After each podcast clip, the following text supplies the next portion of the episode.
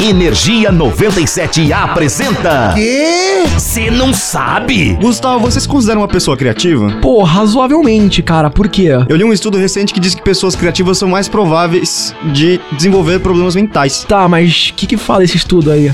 Então, os suecos que fizeram esse estudo foram bem longe, ao contrário de muitos que a gente já mencionou aqui que usam amostras pequenas. Esses caras usaram a Suécia inteira como base. Tá, mas como eles fizeram essa pesquisa, Zequinha? Zequinha. Enfim, eles isolaram, entre aspas, as pessoas que estudam artes em universidades do restante da população. Depois, eles analisaram casos de internação por problemas mentais no país e compararam com o perfil estudado. Qual o resultado? Não deu outra, Gu. O estudo concluiu que os indivíduos com graus artísticos eram 90% mais propensos a serem hospitalizados por esquizofrenia do que o restante da população. Eita, por essa eu não esperava. Mas não fica só por aí, não. Outras patologias também podem aparecer. O estudo apurou que os artistas possuem 62% a mais de chance de desenvolverem transtorno bipolar e 39% de procurarem um auxílio médico por conta de depressão. Mas e aí? Se você curte curiosidades bizarramente inúteis, Porém, incrivelmente criativas. eu sou o Gustavo Fávaro. Isso foi muito feio. Eu sou o José Constantino e, nós, somos do Cê Não Sabe. Energia 97 apresentou. Ah,